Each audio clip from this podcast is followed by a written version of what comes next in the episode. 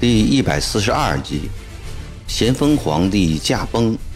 播音：微信哥。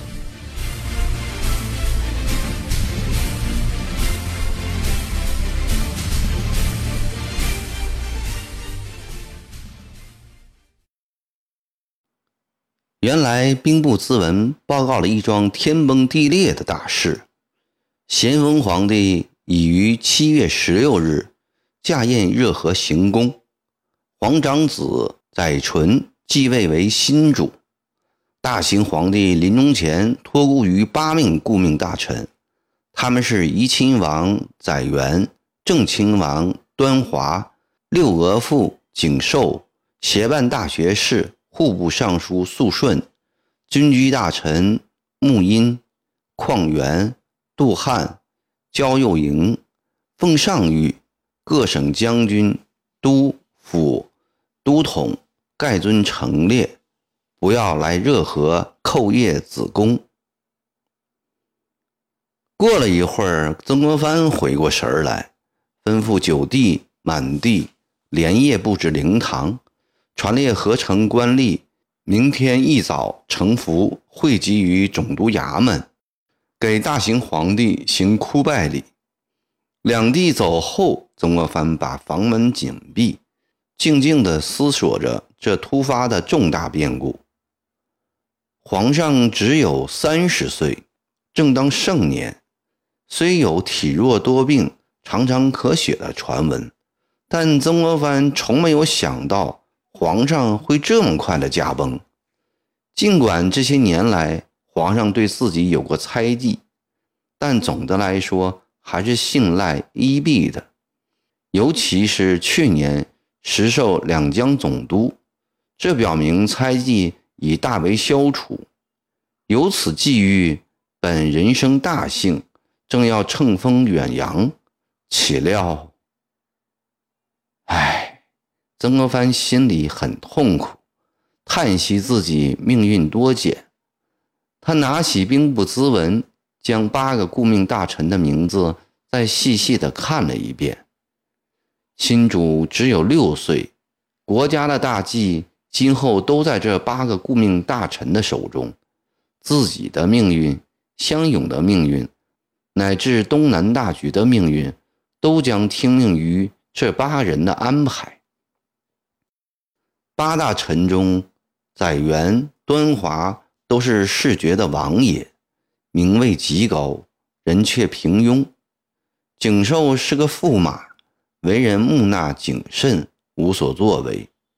名列第四的肃顺是曾国藩熟悉而钦佩的人，他干练刚明，早为朝野所知。尤其是力主启用汉人平乱，足可证明他是满蒙亲贵中的有识之士。曾国藩永远记得当年的出山，正是基于肃顺向大行皇帝的推举。而去年的石授江都，更是因为得力于肃顺对大行皇帝的劝说。没有肃顺，说不定会没有今日的三军统帅；没有肃顺，说不定现在仍处于孤权克位的尴尬局面。曾国藩是感激肃顺的，但肃顺太专权、太跋扈了，积怨甚多，仇人甚多。曾国藩一直审慎地与他保持着不远不近、不亲不疏的关系。另外四个人都为肃顺马首是瞻，端华是肃顺的义母兄，载元与端华亲如兄弟。这样看来，除开一个景寿外，其余七人都是一党。这一党的首领便是肃顺，顾命大臣。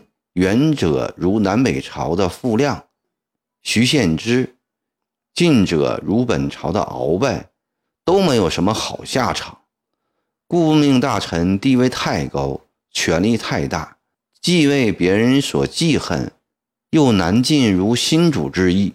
一旦新主羽翼丰满，根基巩固，便会嫌顾命大臣的束缚，而顾命大臣又往往自恃功高，不甚敬重新主，也就容易为新主制造加害的口实。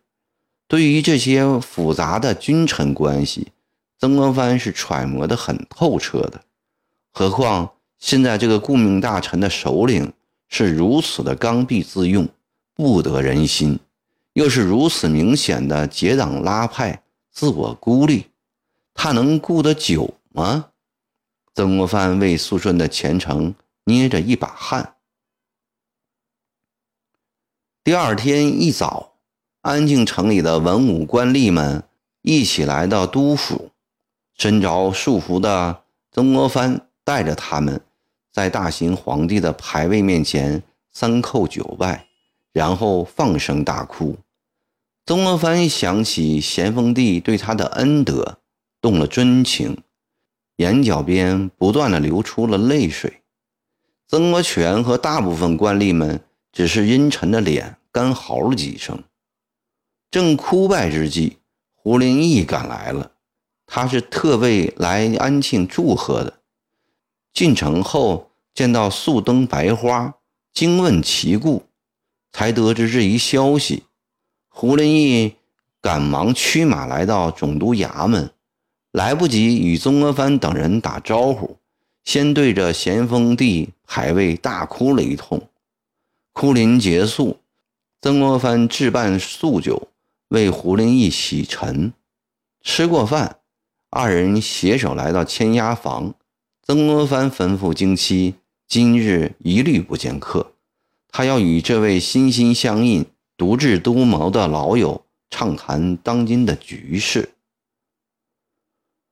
大行皇帝驾崩，既感意外，又不敢意外。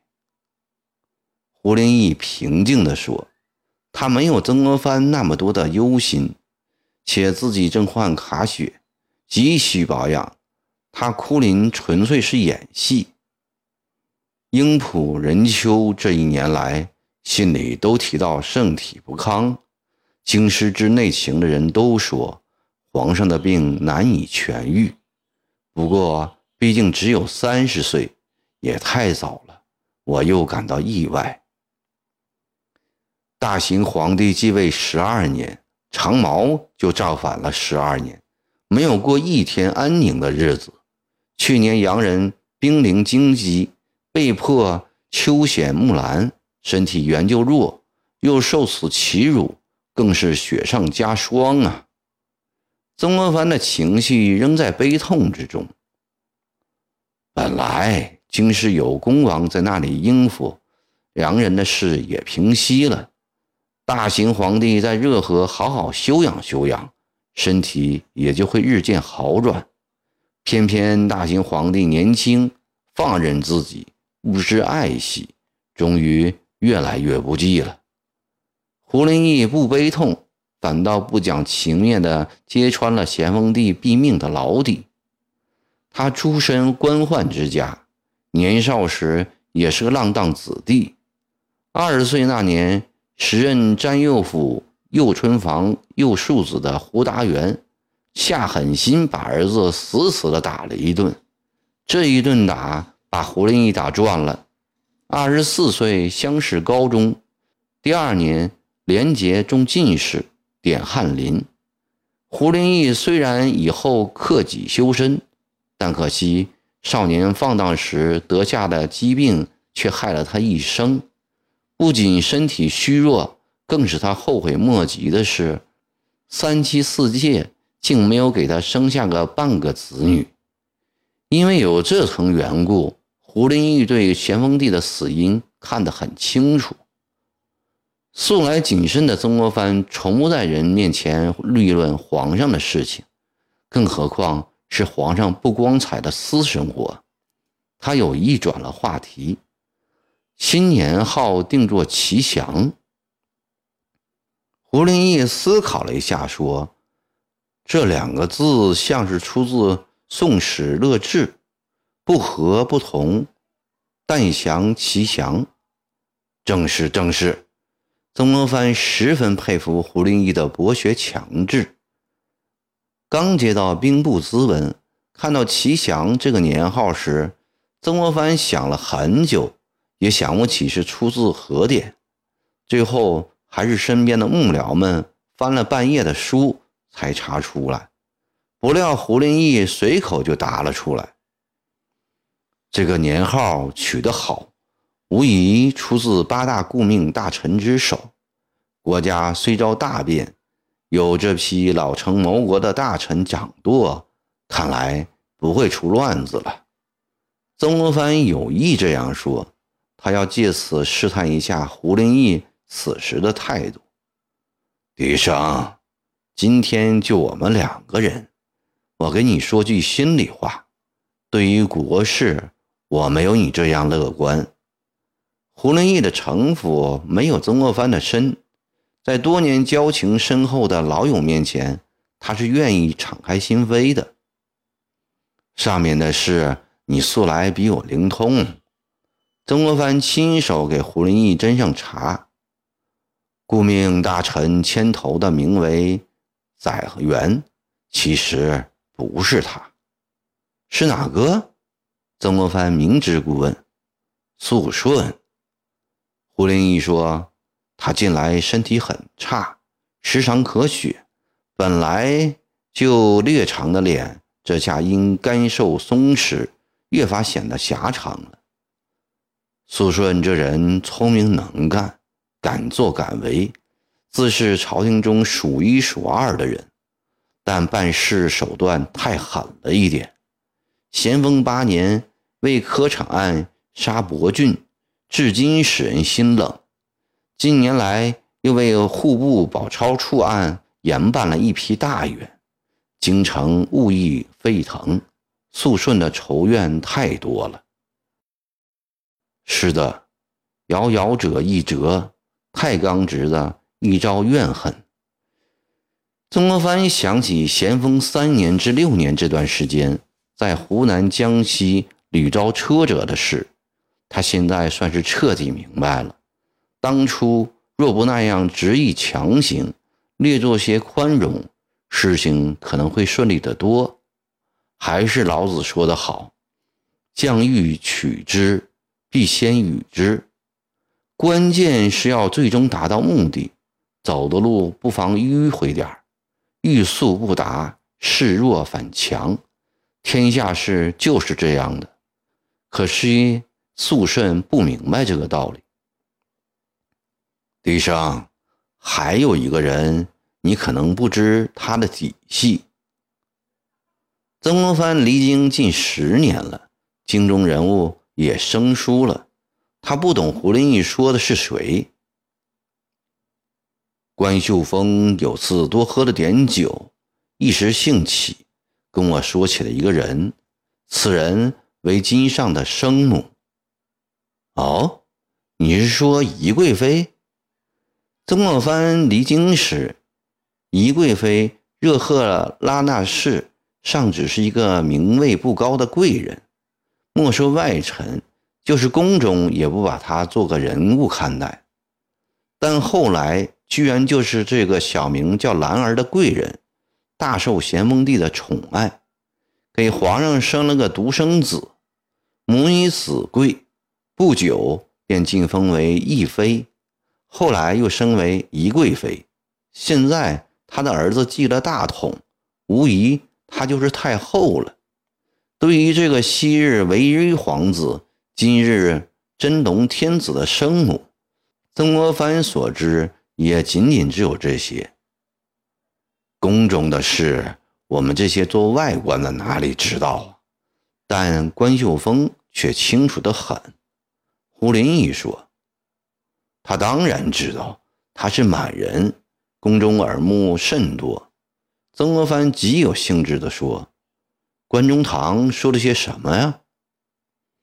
他说：“这个女人非比等闲，不要说大清朝都没有这样的后妃，前朝前代也少有人与她可以相比。”啊！曾国藩大吃一惊。关秀峰说。此人国色天香，自不必说，更兼绝顶机警，这都罢了。此人还有一个嗜好，便是贪权。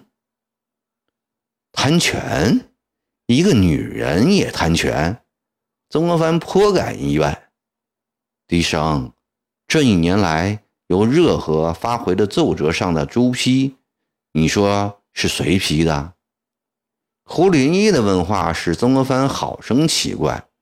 朱批还有谁假冒？也不是假冒，是大行皇帝委托宜贵妃批的。有这事儿？这种事儿可不能信口胡说啊！我当时也这样责问关秀峰，你猜他怎样？他放下筷子，哈哈大笑地说：“你看你这人，大惊小怪的，这在京师已不算秘密了。”曾国藩心里想。朝中出了这样的太后，不是好事。嘴上却说有这样了不起的太后，新主虽在冲领，也大可放心了。就因为这样，所以不能放心呐。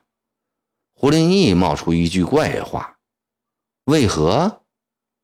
倘若太后与肃顺一条心，那就可以放心了。”但现在恰恰是太后与肃顺面和心不和，两个都要揽权，都要自作主张，而皇上嫡母又是个虚弱无能的人，今后有戏看了。哦，是这样。曾国藩站起来，甩了两下手，在屋子里来回踱步。外患内乱，主少国疑。庙堂不和，时局为艰。他已预感到，或在热河，或在京师，很可能不久将会有大事发生。笛声，过了一会儿，胡林翼又神色凝重地说：“还有一桩事也令我忧虑不安。”润之啊，你都敞开说吧。你刚才说的这些，使我大有收益。曾国藩重新坐在胡林翼的对面，说：“我这几年在外带兵，与京官接触甚少。君先、姓农、任丘他们也不常来信，对朝廷中的事懵懂的很。